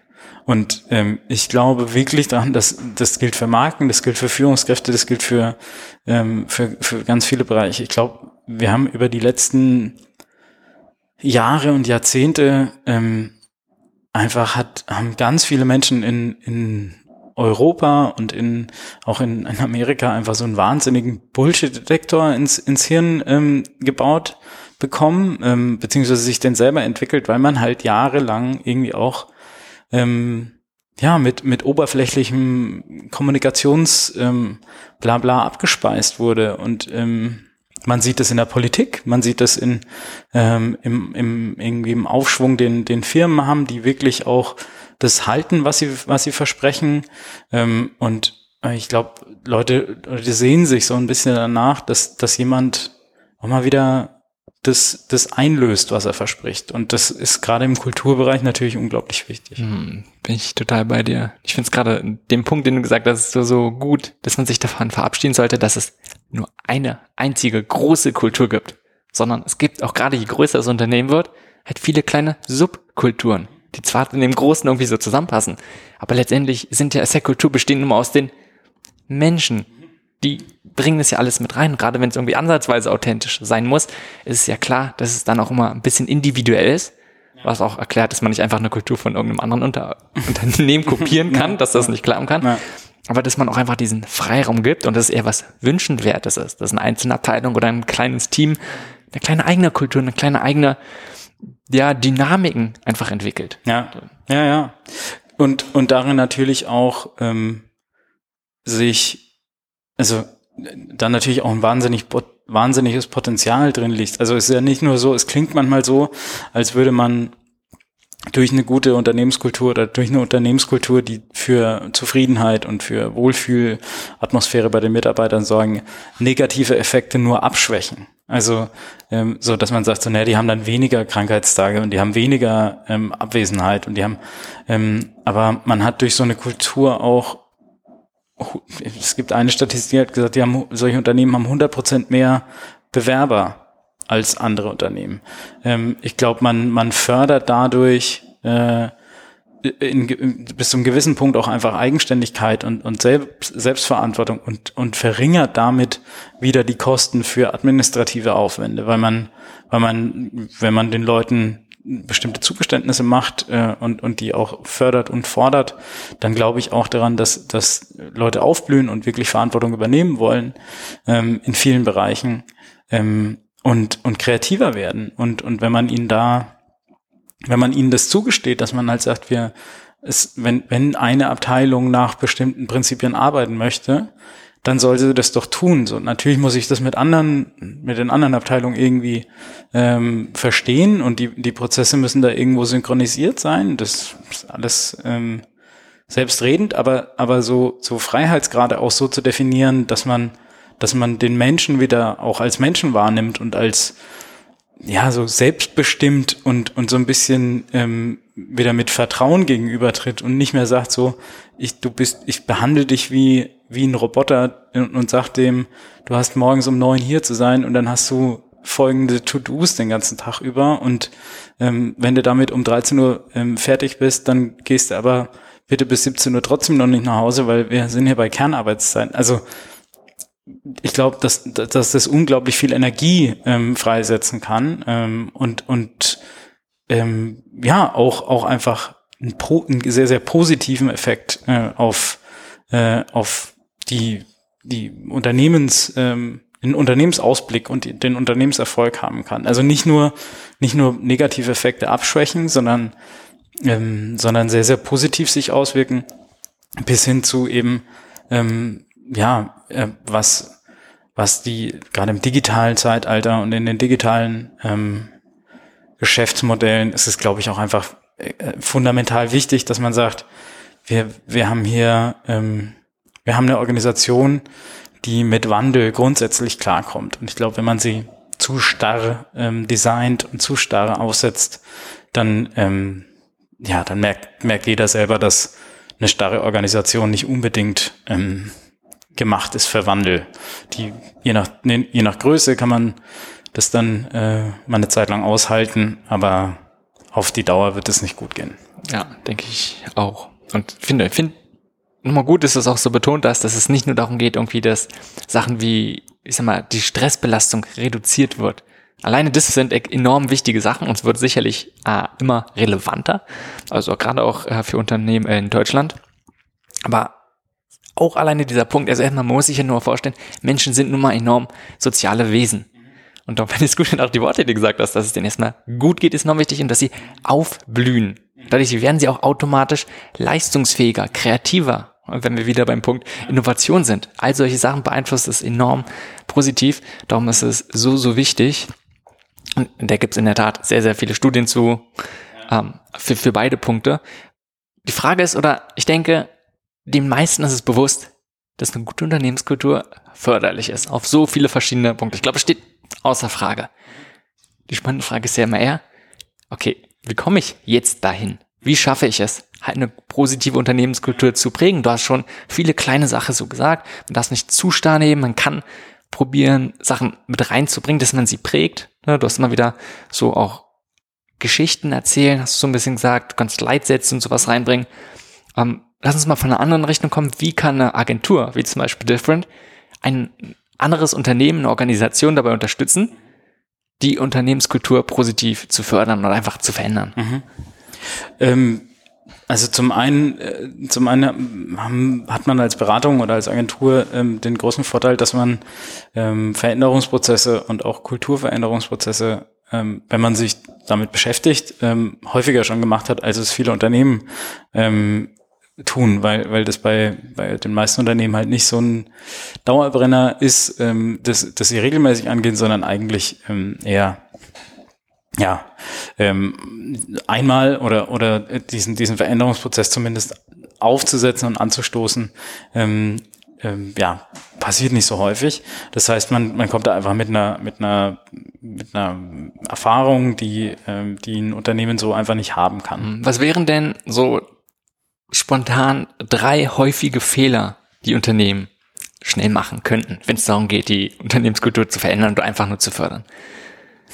Also ich glaube, ähm, zum einen, ähm, zum einen geht es darum, ähm, was ein häufiger Fehler, den ich immer wieder sehe, ist, ist zum Beispiel, dass man versucht, Kultur von rein äh, top-down ähm, zu verändern. Also dass man, dass man sich oben irgendwie überlegt, Mist, ähm, irgendwie wir sind nicht mehr so attraktiv oder unsere Krankheitsrate ist zu hoch oder unsere ähm, unsere äh, ja, Fluktuation auf Mitarbeiterebene ist total hoch.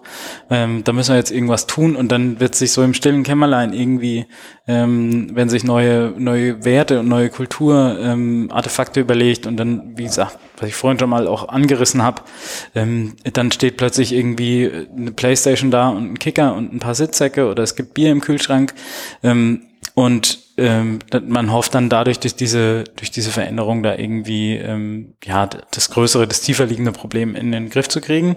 Ähm, ich glaube, dass also ich weiß auch, dass viele von unseren Kunden und viele Unternehmen da draußen nicht, also die wissen, dass das nicht reicht. Ähm, nur dieser, dieses grundsätzliche Kulturveränderungsthema ist halt viel umfangreicher und größer und ein bisschen zäher als diese, diesen Raum einzurichten geht schnell ähm, und, und ist von den Kosten her auch meistens überschaubar. Ähm, aber äh, von daher versucht man das halt schnell zu machen.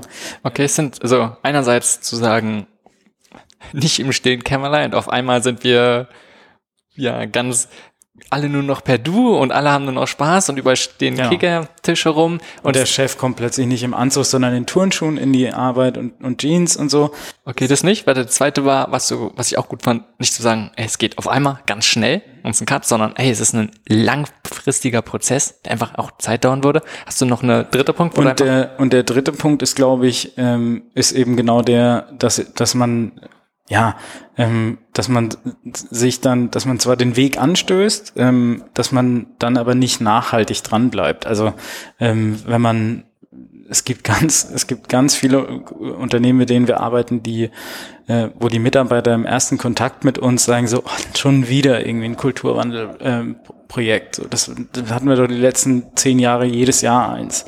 Und nichts hat sich verändert. Also so dieses, ähm, dann auch den Mut und wirklich die, die Ausdauer zu haben, ähm, dran zu bleiben und, und nachzujustieren und immer wieder auch zu, zu gucken, wie läuft dieser Wandel denn gerade? Passiert es, ähm, passiert es im Sinne unserer Mitarbeiter? Also Kultur im, im klassischen Sinne ist, ähm, ist von Menschen gemacht. Also das ist also im, im Gegensatz zu Natur, ähm, so im, im Wortsinn. Und wenn man eben eine Kultur versucht zu bauen, ohne die Menschen mitzunehmen, die diese betrifft, dann äh, ist es von vornherein zum Scheitern verurteilt. Und, und wie gesagt, also dieses Kultur ist für die Menschen im Unternehmen da, dieses Bewusstsein zu haben und die dann auf diese Reise auch immer wieder mitzunehmen und zu befragen und zu gucken, wie, wie geht's ihnen. Das ist sicher auch ein, eine große Herausforderung, schluckt, weil es einfach auch ähm, Ressourcen und, und Zeit und Aufwand schluckt. Ähm, ich glaube aber fest daran, dass es, ähm, dass es für viele Unternehmen extrem wichtig und extrem ähm, lohnend wäre, ähm, da reinzugucken. Und vielleicht so ein vierter Punkt abschließend ist, es wird an Kulturthemen und an Kulturprojekte leider viel zu oft ähm, Maßstäbe und Kriterien angelegt, die für die aus dem aus der klassischen BWL oder aus dem klassischen operativen Management kommen. Ähm, und die führen dann wieder dazu, dass ähm, diese Bewertung nach nach KPIs, die nicht zum zum Inhalt passen, ähm, führt dann eben leider oft dazu, dass es frühzeitig eingestellt werden ähm, muss oder wird, äh, weil ähm, ja, weil der, weil der Mehrwert nicht erkannt wird oder sich nicht direkt deutlich manifestiert. Ja, das finde ich einen ganz wichtigen Punkt. Auch wieder da finde ich wieder die Analogie zur Marke, genauso wie Branding. Äh, ja, hat auch kein nichts, was du so einfach messen kannst. So würde ich genau sagen, die Unternehmenskultur. Und wenn man das probiert, dann ja, hat man vielleicht auch schon wieder was nicht ganz verstanden, so oder worum es eigentlich geht. Äh, zu dem Punkt davor, was würdest du in dieser Situation machen? Oder was wäre eine Möglichkeit, wenn du ein Unternehmen hast, wo die Mitarbeiter dann einfach schon mehrmals so eine Versuche erlebt haben, also ich sag mal, mit dem Thema Transformation oder Unternehmenskultur einfach schon so ein bisschen gebrannt sind äh, und da ja sehr große Skepsis haben. Was wäre da eine Möglichkeit für so ein also Unternehmen? Wir haben, wir haben ähm, so die Erfahrung gemacht, dass es ähm, das Kulturthemen eben ganz oft sich auf so einer sehr kommunikativen Ebene ähm, ja, bewegen. Ähm, Gerade auch wenn wir äh, wenn wir, wenn wir ankommen und wie du sagst, dann eben in so Workshops stehen oder in, in, in Sitzungen stehen und dann so hören, ach, man schon zehnmal alles gehört und irgendwelche Kulturmodelle rauf und runter gebetet. Ähm, und wir merken äh, verstärkt, dass es, dass es, wenn es um Kulturwandel geht, dann reden wir, reden wir stark über Verhaltensveränderung und, und so, so eine Verschiebung von dem, was normal ist, ähm, äh, also äh, was, was die Kultur sozusagen, also was die so im täglichen Doing machen. Das heißt, äh, unser Ansatz ist dann immer, ähm, die Kultur so in Verhaltensänderungen zu übersetzen, dass kein Mehraufwand für die Mitarbeiter entsteht, sondern dass einfach sich der Fokus dreht äh, und man bestimmte Dinge, die man ohnehin tun würde, anders macht. Und ähm, die meisten Mitarbeiter in den Gro auch in großen Unternehmen kriegt man dazu, dass sie es zumindest mal ausprobieren. Okay, kannst du ein kurzes, konkretes Beispiel geben? Wir haben eine Führungskulturveränderung ähm, gemacht bei, bei, einem, bei einem großen Unternehmen. Ähm, und ich hatte da, äh, wir haben die wir haben Führungswerte definiert und haben äh, dann geguckt, wie sich, äh, welche Leitsprüche gibt's dazu. Also alles auf so einer, auf so einer eher höheren Ebene. Und das haben wir getan mit ähm, mit einem so einer Taskforce oder ähm, mit einem Querschnitt der Führungskräfte und dann aber über einen Zeitraum von, einem halben, von einem halben Jahr in ganz, ich glaube, es waren insgesamt 60 Workshops mit allen Führungskräften ähm, so persönliche Schwerpunkte gesetzt. Ähm, und und die Schwerpunkte hat man gesetzt über kleine kleine Aufgaben, die man sich wie in so einem Panini-Sammelheftchen ähm, dann äh, ja geben konnte und dann dazu schreiben konnte, was haben wir da eigentlich, was habe ich da gemacht und wie hat sich's angefühlt. Ähm, und da waren so Dinge dabei wie ähm, übergeb die Moderation eines Meetings äh, an einen deiner Mitarbeiter und äh, und schau mal, wie es dir dabei geht. So. Oder lass dir einmal ähm, in den nächsten zwei Wochen von zwei deiner Mitarbeiter wirklich ehrliches Feedback geben und reagier nicht drauf, sondern, ähm, sondern nimm es einfach erstmal an und, und schau, was es bei dir auslöst. Ähm, und solche Kleinigkeiten. Also hoffentlich Dinge, die das Meeting hätte eh stattgefunden, die Moderation hätte er in dem Fall gemacht. Jetzt muss er halt nur dabei sein und gibt die Moderation mal ab. Und danach kurz zu reflektieren, wie ging es mir dabei, vielleicht kurz den Mitarbeiter zu fragen. Und ähm, diese, diese kleinen Verhaltensänderungen, im, im, die aber jetzt im Alltag keinen riesengroßen Mehraufwand, beziehungsweise eigentlich fast keinen Mehraufwand erfordern, ähm, auf die lassen sich ähm, lassen sich die meisten Menschen, äh, die, die mir begegnet sind, ähm, deutlich schneller ein, als wenn man so auf so einer abstrakten Ebene bleibt oder wenn man direkt von so revolutionärem, wir machen jetzt hier Agile und ähm, ihr müsst euch ganz anders organisieren und übrigens wir führen jetzt noch neue IT und äh, ihr, redet jetzt ähm, über WhatsApp miteinander und so. Ähm, also so diese kleinen Verhaltensänderungen führen, führen bei der Kultur Implementierung tatsächlich oft ähm, zu größerem Erfolg, als man sich das so denkt, weil lustigerweise, und das ist psychologisch auch bewiesen, lernt der Mensch ja über ähm, Präzedenzen, also und über so, sozusagen nach, nach Schemata. Also wenn er in einer Situation bestimmtes Verhalten ähm, an den Tag gelegt hat und das zu einem wünschenswerten Aus, ähm, Ausgang geführt hat der Situation, dann ähm, sind wir durchaus in der Lage, dieses Verhalten in einer anderen Situation, in der wir vielleicht gerade nicht genau wissen, wie wir uns verhalten sind, nochmal zu replizieren, die jetzt nicht genau analog ist zu der ersten, aber eben ähnlich. Und wenn sich das dann sozusagen dieses Verhalten bewährt, ähm, weil man immer wieder gute Rückmeldungen kriegt oder plötzlich merkt, oh, mir geht's irgendwie da besser dadurch, ähm, dann muss man nicht jede kleine Situation, die irgendwie im Führungsalltag entstehen kann, äh, vordefinieren und sagen, wenn, wenn da der Mitarbeiter kommt und folgendes Problem hat, dann reagier bitte äh, in dieser Art und Weise und sei wertschätzend und sei freundlich und sei, sondern so kleine ähm, Verhaltensänderungen, die dem Mitarbeiter weiterhin erlauben, ähm, er selbst oder sie selbst zu sein, ähm, die können wie ich vorhin eingangs gesagt habe, die können so dieser kleine Stein sein, der am Ende wirklich große, große Wellen oder große, äh, großen Impact einfach hat. Ja, ich denke, das ist so, so ein wichtiger Punkt. Also es ist halt keine großen Veränderungen immer noch anreichen. Dagegen ist oft ein größerer Widerstand, was ja verständlich ist, sondern zu gucken, wie wird irgendwann, was sowieso schon gemacht wird, wie kann man da einfach ganz kleine Veränderungen voranbringen, ähm, die ja, dann, wo einfach die Brücke und einfach der, der Widerstand deutlich geringer ist. Klappt bei Verhaltensänderungen übrigens ja genauso. Und Im Prinzip ist es ja nichts anderes. Ja, ja. Einfach kleine Schritte machen. Kannst du in dem Zusammenhang oder vielleicht passend dazu auch nochmal was sagen zu Lean Transformation?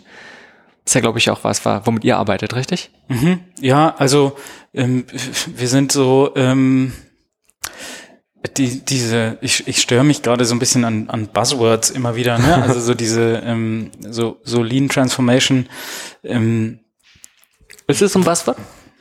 Ja, ich, ich, Transformation ist für mich schon allein ein Buzzword und Lean ist äh, dann nochmal so, äh, so das i-Tüpfelchen drauf. Also ähm, der Grundgedanke dahinter ist, ähm, ist, dass man, dass man sich die ein riesengroßes Projekt, einen riesengroßen Elefant eigentlich in Scheiben schneidet. Ähm, und dass man ähm, von kleinen Erfolgen zu kleinen Erfolgen geht. Und dass man eben diese, ähm, dass man, dass man eben sich nicht, äh, dass man sich nicht solche Ziele setzt, ähm, die wo man, wo man sozusagen aufhört, bevor man angefangen hat, weil es eh keinen Sinn macht äh, oder weil man eh nicht weiß, wie, wie man das überhaupt schaffen soll, sondern dass man ähm, eher in kleinen Einheiten und in Tippelschritten vorangeht, aber eben einem großen Ziel ähm, nachläuft. Und ähm, ich glaube, wenn ich, wenn man es, also wenn ich so interpretiere, dann bin ich ein großer Fan davon, weil ähm, ich glaube, dass, dass Veränderung und Transformation und Change ähm, zwar im Bewusstsein der Menschen da sind, also jeder, jeder heute, jeder Mitarbeiter, mit dem ich heute rede äh, in Projekten, ist sich absolut im Klaren darüber, dass, ähm, dass, dass ihr, ihre Organisation und ihr Unternehmen nicht mehr ähm, die nächsten 40 Jahre genauso funktionieren wird oder genauso ähm, klappen wird, wie es, wie es die letzten 40 Jahre ähm, funktioniert äh, hat. Ähm, aber wenn man halt jetzt sagt, wir müssen von heute auf morgen alles komplett anders machen, ähm, dann dann fördert man keinen keinen positiven Optimismus, sondern eher eine, eine, eine Abwehrhaltung und eine Zurückhaltung. Und ähm, wenn man dagegen aber irgendwo kleine, kleine ähm, Aufgabenpakete schnürt und kleine Veränderungspakete schnürt und ähm, den Sinn da, dahinter vermitteln kann und, und ähm, dann eben auch für Erfolgsmomente entlang der, äh, der, der Reise der, der, der vom, vom Change-Prozess ähm, führt, dann kann man, ähm, dann kann man, glaube ich, in Summe die ganze Organisation sehr viel schneller und sehr viel ähm, schlanker transformieren ähm, und zum, zum guten Erfolg führen, äh, als, als man es könnte, wenn man, wenn man von vornherein versucht, an den ganz großen Hebeln zu drehen. Hm. Ja, denke ich. Darum deswegen kann ich mir vorstellen, dass dieser Ansatz einfach deutlich, also sehr, sehr wertvoll ist. Wenn wir jetzt so langsam zum Ende kommen, was wäre denn, wenn du mal so drüber nachdenkst, auch über die Zeit, die, die du vielleicht hier bist oder auch davor, äh, wo du auch Unternehmensberatung gearbeitet hast, wenn es um das Thema Unternehmenskultur geht oder generell Change Management, was wäre so eins der größten Learnings in diesem Zusammenhang, die du hast? Ähm, ich, ich glaube, dass, dass ähm, eins der größten Learnings ist tatsächlich, dass, dass ich oft miterlebt habe, dass vergessen wird, ähm, den, den Bereich Sinnvermittlung ähm, des Ganzen ähm, an den Anfang zu stellen. Also ähm, wenn wir, wenn, wenn ich mir so wenn ich mir diese Analogie von unserem Geschäftsführer nochmal zu eigen machen äh, würde, dann, dann stehen viele Unternehmen eben unten am Berg ähm, und, äh, und dann beschäftigt sich das Management sehr viel damit, ähm, die den Gipfel des Berges zu beschreiben, also die, die, die Vision, wo wollen wir denn eigentlich hin und was, äh, was, was, wie ist da oben so und ähm, was, was wollen wir erreichen? Ähm, und von mir aus noch die Mission ähm, ganz genau ähm, zu beschreiben, nämlich äh, sozusagen die Strategie zu formulieren und die und, und das, das Wie zu formulieren. Ähm, also das, das tun wir, indem wir unsere Prozesse verschlanken und wir, wir, wir arbeiten dann agil zusammen und wir, ähm, wir wollen eine positive Arbeitskultur fördern. Ähm, und was oft vergessen wird, ist tatsächlich so die, die, die, an, die Frage, die bei vielen Mitarbeitern dann so im Hinterkopf oft ist, so warum müssen wir das, warum soll ich mir das denn jetzt antun? Warum soll ich drei Tage auf irgendeine Schulung äh, in die Uckermark und da ähm, in, einem, in einem irgendwie trostlosen äh, Hotel abhängen und mich in, in bestimmten IT-Prozessen schulen lassen oder so? Ähm, oder warum müssen wir durch den Workshop mit Different durch oder so? das sind alles Dinge, die, ähm, die, die leichter zu beantworten werden, wenn man sich vorneweg einmal die Frage stellt, warum, warum müssen wir das denn tun? Und die dann auch auf eine möglichst inspirierende Art und Weise beantwortet. Weil wenn die Frage einfach ist, das machen jetzt alle, wenn die Antwort einfach ist, das machen jetzt alle so, ähm, ich oder äh, ich war gerade im Silicon Valley und habe gesehen, die haben da alle Playstations, wir haben jetzt auch Playstations. Das ist natürlich für die Mitarbeiter keine ähm, keine zufriedenstellende Antwort. Was ist wieder zu Simon Sinek führt auch ja. mal zu dem, ja, auch bei Status 2. Durch guten Punkt. Wenn du mal jetzt bezogen auf Different, probiert ihr auch oder ist ja auch eine gewisse Unternehmenskultur, die hier herrscht. Und ihr habt mehrere Standorte, was es sicherlich auch nochmal schwieriger macht, wenn man es hat. Wenn du die kurz und knapp beschreiben müsstest, was die ausmacht. was macht eure Unternehmenskultur hier bei Different aus? ähm, es ist, es ist sehr lustig. Wir haben, äh, wir haben ja ein drittes F im Namen. Ähm, also man schreibt uns äh, mit drei F mittendrin. Ähm, und ähm, wir verkaufen Purpose-Projekte. Wir verkaufen so diesen, also was, was macht euch eigentlich aus und, äh, und bringt es auf den Punkt und seid da knapp und genau. Ähm, und unser Purpose, den wir uns selber in einem monatelangen Prozess gegeben haben, hängt ähm, auf einem 5 mal 5 Meter Plakat unten bei uns im Treppenhaus ähm, und ist irgendwie sind, ist fast eine DIN A4-Seite voller Text. Also ähm, unser unser unseren Spirit zu definieren und so die die Filmkultur bei Different zu definieren hat haben schon viele versucht. Ähm, mein für mich ist es ähm, für mich ist es tatsächlich ähm, die es ist hier eine Gruppe an an an Menschen, die die sich so gerne mögen, dass sie äh, mega gerne zusammen ähm, geile Strategien entwickeln. Also ähm, ich glaube, wir haben hier, es ist hier, sind hier ganz, die allermeisten Leute arbeiten hier einfach an, an mega spannenden Projekten, die sie, die sie wirklich auch begeistern, ähm, auf eine Art und Weise, die sie cool finden, mit Leuten, die sie sehr gerne mögen. Und das ist eine Kombination, die ähm, nach außen wie nach innen und auch für unsere Kunden sehr, sehr attraktiv ist. Ähm, hier muss sich keiner verbiegen, großartig. Ähm, wir achten, wir achten schon auch darauf, dass wir eine, dass wir gerade auch im Recruiting, dass wir die richtigen Leute rein reinkriegen. Äh, und so der kulturelle Fit ist unglaublich äh, groß, aber das ist ähm, das ist nicht, äh, es ist nicht leicht in Worte zu fassen, sondern sondern wie bei einer guten Kultur muss man es, glaube ich, einfach erleben und, und spüren. Wobei das ja, also ja, bin ich, genau das ist ja immer diese Schwierigkeit, dass man viele Sachen nicht in Worte fassen kann, dass du sie nicht an Kennzahlen festmachen kannst. Genau. Was es schwierig macht, damit zu arbeiten und zu sagen, jetzt möchte man sie verbessern, was auch immer besser heißt, weil wir wissen ja nicht, wir, wir können es halt viele Sachen genauso nicht messbar machen. Ne? Du, du hast es ja auch gerade, also und, und manchmal ist es auch wirklich zäh und nervig. Ähm, also ich glaube, wenn man eine Kultur einfach ähm, nehmen könnte und sie von einem Ort an den anderen transplantieren könnte, dann wären äh, wär, wären wäre es schön. Also wäre wäre toll, wenn das gehen würde. Wir haben in München ähm, einen viel kleineren Standort, ähm, der der ungefähr also bei 15 mit 15 Mitarbeitern besetzt ist und hier in Berlin sind wir 85, also insgesamt sind wir fast 100. Ähm, und der, die, der Münchner Standort fühlt sich mit Sicherheit anders an als der Berliner Standort, rein schon von der Größe her und so. Ich bin trotzdem davon überzeugt, dass jeder, der da reinläuft ähm, und sich mit den Münchner Kollegen unterhält, ähm, weiß, dass das different sind. Ähm, das, das, das ist irgendwie gelungen, dass man, dass man da einen, einen guten Übertrag gekriegt hat. Ähm, ich weiß, weiß aber, also ich glaube nicht, dass ähm, ich glaube nicht, dass es sich genau so anfühlt wie, wie in Berlin. Und das hängt eben auch, wie schon so gesagt, wir haben in, in München einen Direktor, der dort den Standort unter anderem leitet, der ist halt seit, ich glaube, 18 Jahren bei Different. Ähm, und der Standort ist aber, fühlt sich nach ihm an. So von dem ganzen, wie, wie die Leute dort miteinander umgehen, wie, äh, wie, wie, wie dort miteinander gearbeitet wird. Ähm, das ist so sein seine Interpretation vom, von der Different-Kultur.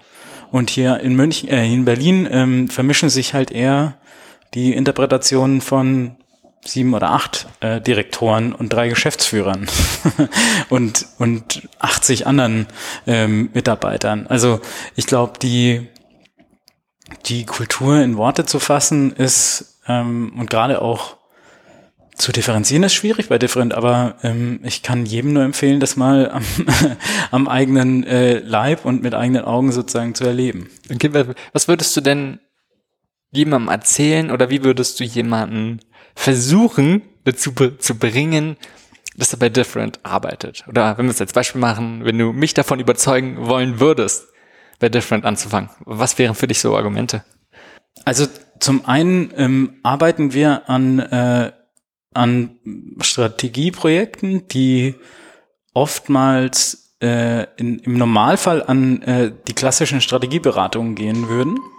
Ähm, das heißt also an, an wirklich unternehmensstrategischen und unternehmensrelevanten Projekten, die, die spannend sind. Wir ähm, es fühlt sich bei uns aber nicht so an, als wäre das so, wären so staubtrockene und, und schwierige Projekte, sondern das macht, wir haben einen großen Fokus auch drauf, dass Arbeiten bei uns Spaß macht, dass wir eine motivierende Arbeitskultur ähm, hier schaffen, in der so ein, so ein gewisser Teamspirit einfach hochgehalten wird und wo wirklich alle irgendwie auch Bock haben, äh, zusammen zu, äh, zu arbeiten, zusammenzufassen und, äh, und dann so, ja, geile Strategien zu entwickeln. Und für mich ist der ähm, der, war der, ist der große Unterschied auch zu meiner vorherigen Tätigkeit, dass wir eben da nicht aufhören, sondern durch diese Overlaps, die, die in unserem, unseren Geschäftsbereichen entstehen, ähm, dürfen wir an guten Tagen und mit guten Kunden ähm, immer auch schauen, wie sich eine, wie sich eine Positionierung oder eine Markenstrategie am Ende für die Mitarbeiter anfühlen soll und da Ideen entwickeln und da wirklich auch konkret werden und dahin gehen, wo es, knirscht und wo es auch wehtut und wo, äh, wo es vielleicht auch mal zäh wird und wo es vielleicht auch mal ähm, ein bisschen länger dauert, bis sich, bis sich ein Ergebnis einstellt. ähm, und genauso für Innovation natürlich. Also ähm, dieses, diese, dieses, dieser Graubereich, in dem, in den keiner gerne geht, ähm, zwischen wir entwickeln die Strategie und dann destillieren wir es aber runter in, im Sinn von, was, was bedeutet es denn jetzt ganz, ganz ähm, greifbar? Ähm, wenn wir dahin dürfen, dann macht es am meisten Spaß. Ich denke auch genau das, was ein großes Potenzial ist und auch gerade die Punkte, die dann halt schwer sind, wo, wo es zäh wird, aber wo einfach der größte Widerstand ist, ist einfach meistens ja auch das, wo es am wichtigsten sind. Was sind in, auch wieder kurz und knapp vielleicht, einfach mal ein typischer schlechter Ratschlag, den du immer wieder erlebst? ähm, den, den ich selber abgebe oder den ich, den, den ich Von mir aus gerne auch den du selbst abgibst, aber nee, äh, natürlich keine schlechten Ratschläge. Den du, den du von anderen einfach oder generell der so gegeben wird. Also ähm, was ich was ich für einen extrem ähm, schlechten Ratschlag immer wieder ähm, auch empfinde, ist ähm, hinsichtlich der ähm, der, der, also wenn man sich, wenn man sich bei bestimmten Annahmen über die Zukunft zu sicher ist. Also wenn ich habe, ich erlebe immer wieder, dass ähm, dass Leute mit mit Inbrunst und mit mit mit voller Überzeugung behaupten, sie wüssten, wie die nächsten zehn Jahre aussehen. Ähm, und äh, ich, ich, da, ich glaube, vielmehr sollte der sollte der Ratschlag an jedes Unternehmen sein, denkt euch aus, wie ihr es gerne hättet und dann arbeitet darauf hin. Ähm, also ich glaube nicht, dass man, dass es irgendwie eine Glaskugel gibt, die einem, die einem vorgeben wird. Also wir haben ein Tool hier, das nennt sich äh, Futures Thinking, ähm, wo es genau darum geht, dass man sagt, vor äh, vor zehn Jahren oder vor acht Jahren, wenn wenn jemand gekommen wäre und gesagt hätte, pass auf, 2020 ähm, ist Donald Trump äh, Präsident der USA, ein selbsterklärter Sozialist auf dem Weg zur Nominierung bei den Demokraten in Amerika, die, ähm, in, die, die, das Vereinigte Königreich ist aus der, aus der EU ausgetreten. So, und irgendwie in China wird vom Coronavirus lahmgelegt. Und ähm, wie realistisch schätzt man das jetzt ein? Dann hätte man wahrscheinlich gesagt, nie im Leben. Kurz vor der Wahl hätte man noch gesagt, Donald Trump wird doch nicht Präsident. Ähm, und, äh, und das ist so, so ein kleines Beispiel. Eine Kollegin von mir, Silke, sagt, hat immer so nette Bilder, wo die aus den 60er Jahren, ähm, wo sie so in so Zukunftsbilder aufgemacht haben, wo dann Frauen ähm, in der Wohnung stehen und irgendwie alles alles in der Wohnung wasserabweisend ist, so dass sie quasi, die müssen nicht mehr putzen, die kärchern einfach nur noch durch. Das heißt, die konnten sich wahnsinnig technologisch crazy Ideen machen, aber dass eine Frau, also dass da ein Mann steht, war völlig undenkbar. So dieses, ähm, was sich verändern wird und, und wie die Zukunft aussehen wird, ist einfach nicht vorhersehbar.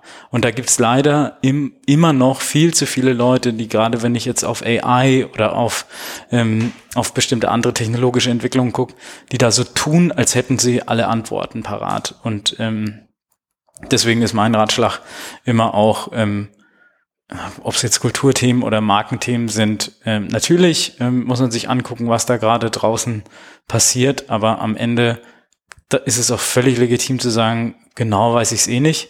Ich denke mir jetzt sowas aus, ähm, wie ich es gerne hätte, und dann machen wir einen Plan, wie wir da hinkommen. Hm, ja, denke ich. So, noch zwei, noch zwei kurze Fragen zum Abschluss. Einfach, euer Name ist different. Denkst du, ist es wichtig, immer anders zu sein? ähm, nicht auf Biegen und Brechen. Ähm, aber ich glaube, dass äh, die Ambition, ähm, Dinge anders zu denken, Dinge anders anzugehen und auch mal zu überraschen ähm, und, und nicht nach Schema F vorzugehen, ähm, uns durchaus erlaubt, in, in Projekten vielleicht nicht immer den, ähm, den, den allereffizientesten Weg zu gehen. Der wäre nämlich irgendwie jedes Problem mit, mit der gleichen Lösung zu lösen, aber sehr viel, äh, sehr viel effektiver und, und belohnender für unsere Kunden und für uns selber das zu tun. Ja, also von daher, ich bin ein großer Fan von dem Namen und ich glaube auch, dass wir, ähm, dass wir uns tatsächlich von vielen, vielen Agenturen und vielen Beratungen da draußen unterscheiden. Nicht unbedingt, weil wir dauernd das Rad neu, komplett neu erfinden, aber weil wir, weil wir doch bekannt dafür sind und das auch uns gerne auf die Fahne schreiben, ähm, mal mit anderen und kreativeren oder verrückteren Ideen um die Ecke zu kommen. Hm. Von den ganzen, was wir jetzt so besprochen haben, wenn es um Unternehmenskultur, wenn es um Purpose geht, gibt es irgendwas, was dir ein bisschen zu kurz gekommen ist oder sagst, hey, die ist noch irgendeine Sache wichtig, die du nochmal betonen möchtest? Nee, ähm, ich fand das Gespräch super. Ähm, ich fand auch die, die Themen, die wir so gestriffen haben, auch, äh, wir haben es ja vorher an oder angekündigt und auch besprochen. Ich glaube, dass die untrennbar miteinander verbunden sind. Ähm, und ähm, ich gerade vielleicht das noch so vor dem Hintergrund, ich merke gerade immer wieder in Projekten auch, je stärker ein Projekt im Vorfeld als reines Technologie oder Digital Transformation oder ähm, Data-Driven ähm, irgendwas ähm, äh, ja, angekündigt wurde, desto häufiger stellt man eigentlich fest, dass es am Ende ähm, Hürden gibt, die, die im Menschen, zwischenmenschlichen Bereich liegen, ähm, die, die dem, dem Erfolg vom Projekt am Ende vielleicht im Weg stehen könnten und die man besser aus dem Weg räumen sollte. Also ich glaube, so vielleicht abschließend ist es, ist es wirklich mir ein großes Anliegen, nochmal zu verdeutlichen oder nochmal zu betonen.